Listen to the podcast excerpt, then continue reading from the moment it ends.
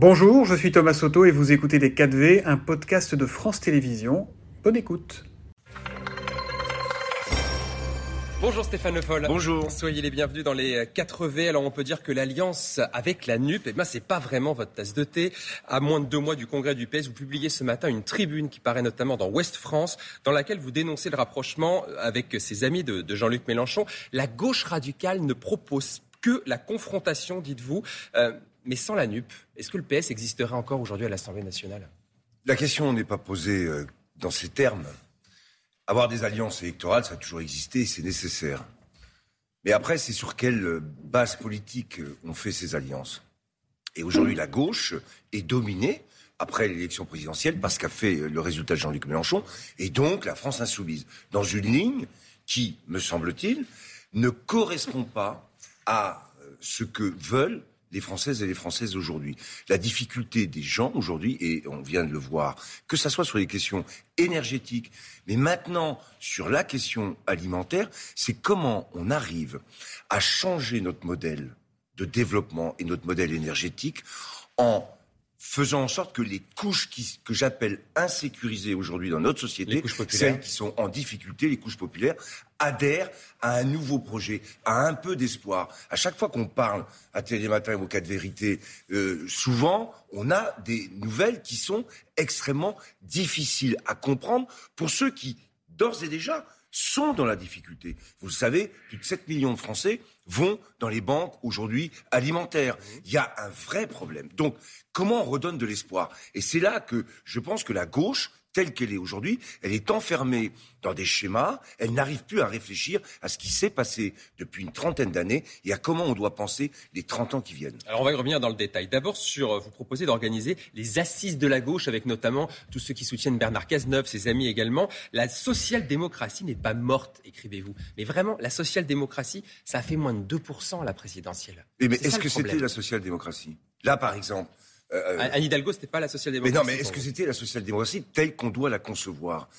Moi, j'avais demandé un débat au moment de la présidentielle. J'ai pas voulu vous présenter. Oui, j'ai voulu vous présenter. J'étais prêt à assumer un débat. J'avais écrit un livre, d'ailleurs, qui s'appelait euh, Renouer avec la France des Lumières.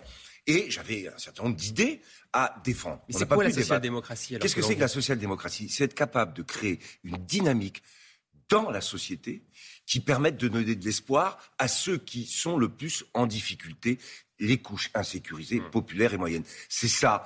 Et ça se fait par le biais démocratique, pas par le biais d'injonctions, ni comportementales, ni d'injonctions qui consistent à penser qu'avec deux mesures ou trois mesures, on va régler le sort d'un pays. C'est pour ça que je n'étais pas d'accord, par exemple, avec Anne Hidalgo quand elle a commencé sa campagne en disant je vais doubler le salaire des professeurs. C'était irréaliste selon vous? Mais c'était non seulement difficile en termes d'équilibre budgétaire, mais ça, à la limite, on peut en discuter. Mais à qui on s'adresse en faisant ça? Et tous les autres disaient, mais pourquoi les profs vont avoir leur salaire de doublé? Et moi sur le fond, en fait, vous défendez ce que vous appelez la gauche du travail, du mérite, de l'ambition autant que de l'éducation, écrivez-vous.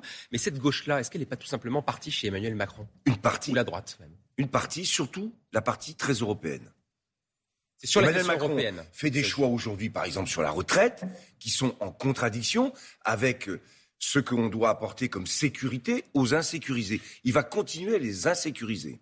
Donc lui, sur les choix sociaux et les choix économiques, il a fait le pari euh, d'une forme de libéralisme assumé. Par contre, sur la question européenne, où il s'est engagé très tôt sur l'enjeu européen, il est évident aujourd'hui que beaucoup de gens, même chez les couches populaires, sont conscients que sans l'Europe, on ne pourra pas s'en sortir. Et que le souverainisme, le nationalisme, tel qu'il a été conçu, même à gauche, avec Jean-Pierre Chevènement pendant des années, est une impasse. Il n'y a qu'à regarder ce qui se passe avec le Brexit aujourd'hui.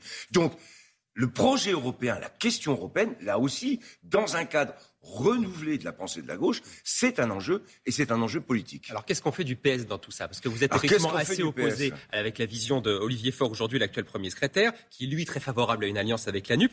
Mais pourquoi vous vous présentez pas contre lui au Congrès Mais je l'ai fait à Aubervilliers euh, à une époque où, euh, et ça reste encore un des, des éléments de la mobilisation euh, autour de la NUP, c'est que La question, c'était de tourner la page du quinquennat de François Hollande. C'était ça. Bon, alors moi, ayant été un proche de François Hollande, porte-parole du gouvernement, ministre de l'Agriculture, on pourra y revenir, euh, j'incarnais cette, ces années, ce quinquennat. Très bien.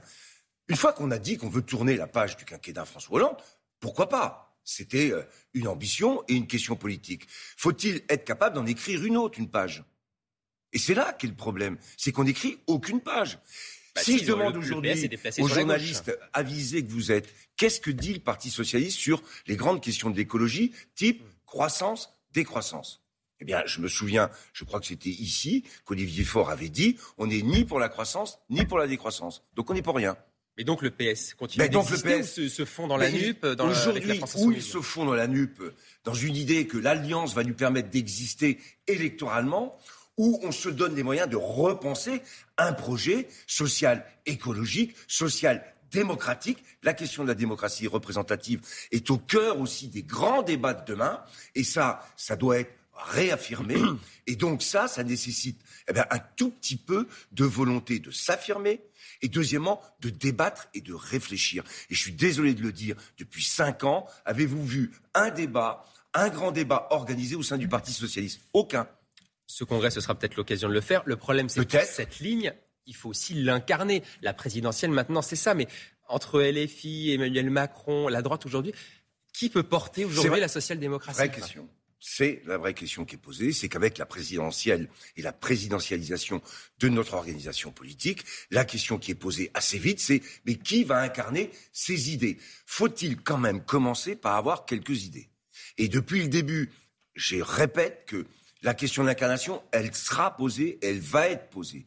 Mais ce qui me peine aujourd'hui, c'est cette faiblesse intellectuelle de réflexion par rapport au bouleversement du monde. Et ce qui vient d'être dit ce matin encore sur la question alimentaire, il n'y a pas très longtemps, on disait tout le monde doit manger bio.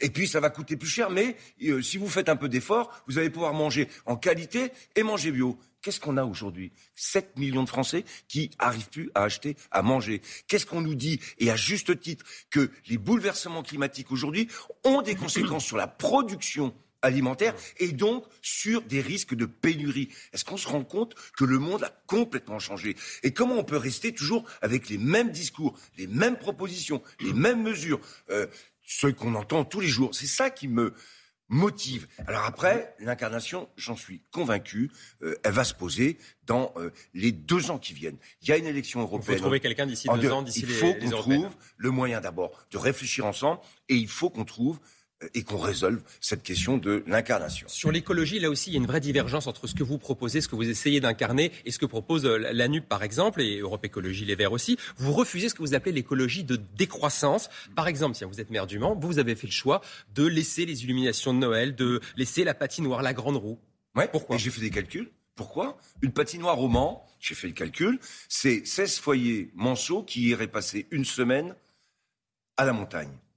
Si on me dit que 15% des Français vont à la montagne, ça veut dire que 85% de Français n'y vont pas. Donc pour vous, c'est plus écologique de laisser la Qu'est-ce qu'on offre à ces gens-là? Ben oui. Le calcul il est toujours dans le rapport relatif qu'on a par rapport aux gens à qui on veut essayer d'apporter un peu de bonheur, un peu de, de plaisir, un peu d'espoir. Et moi, j'ai choisi dans l'écologie le fait de porter et d'emmener le maximum de personnes. Je l'ai dit, ces couches insécurisées, je veux les rassurer. Et pour les rassurer, je ne vais pas leur dire on va tout éteindre. En fait, demain, c'est la pénombre. En fait, demain, ça, ça sera ombre. C'est déjà sombre. C'est triste le, contexte. Donc il faut redonner de l'espoir. C'est tout le débat de la social-démocratie et du progrès. C'est pour ça que j'avais appelé mon livre Renouer avec la France des Lumières. Qu'est-ce qu'on dit demain?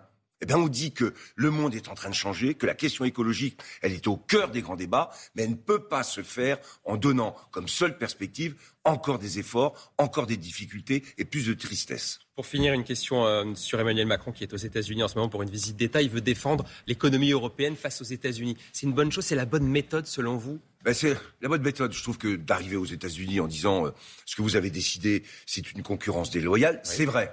Ça, c'est une vérité. Est-ce que diplomatiquement, le faire comme il le fait est la bonne solution?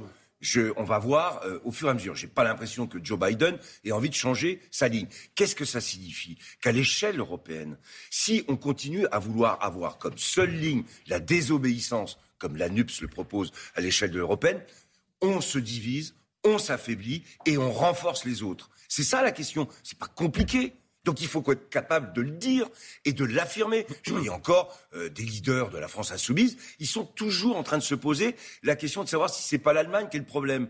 Continuons à considérer que c'est l'Allemagne qui est le problème. Pendant ce temps-là, les États-Unis, eux, ils vont avancer beaucoup plus vite que nous. Stéphane Le Foll, le maire toujours socialiste du Mans. Toujours socialiste. Merci d'être d'avoir été l'invité des 4V. Bonne journée. Merci à vous. C'était Les 4V, un podcast de France Télévisions. S'il vous a plu, n'hésitez surtout pas à vous abonner. Vous pouvez également retrouver tous les replays en vidéo sur France.tv.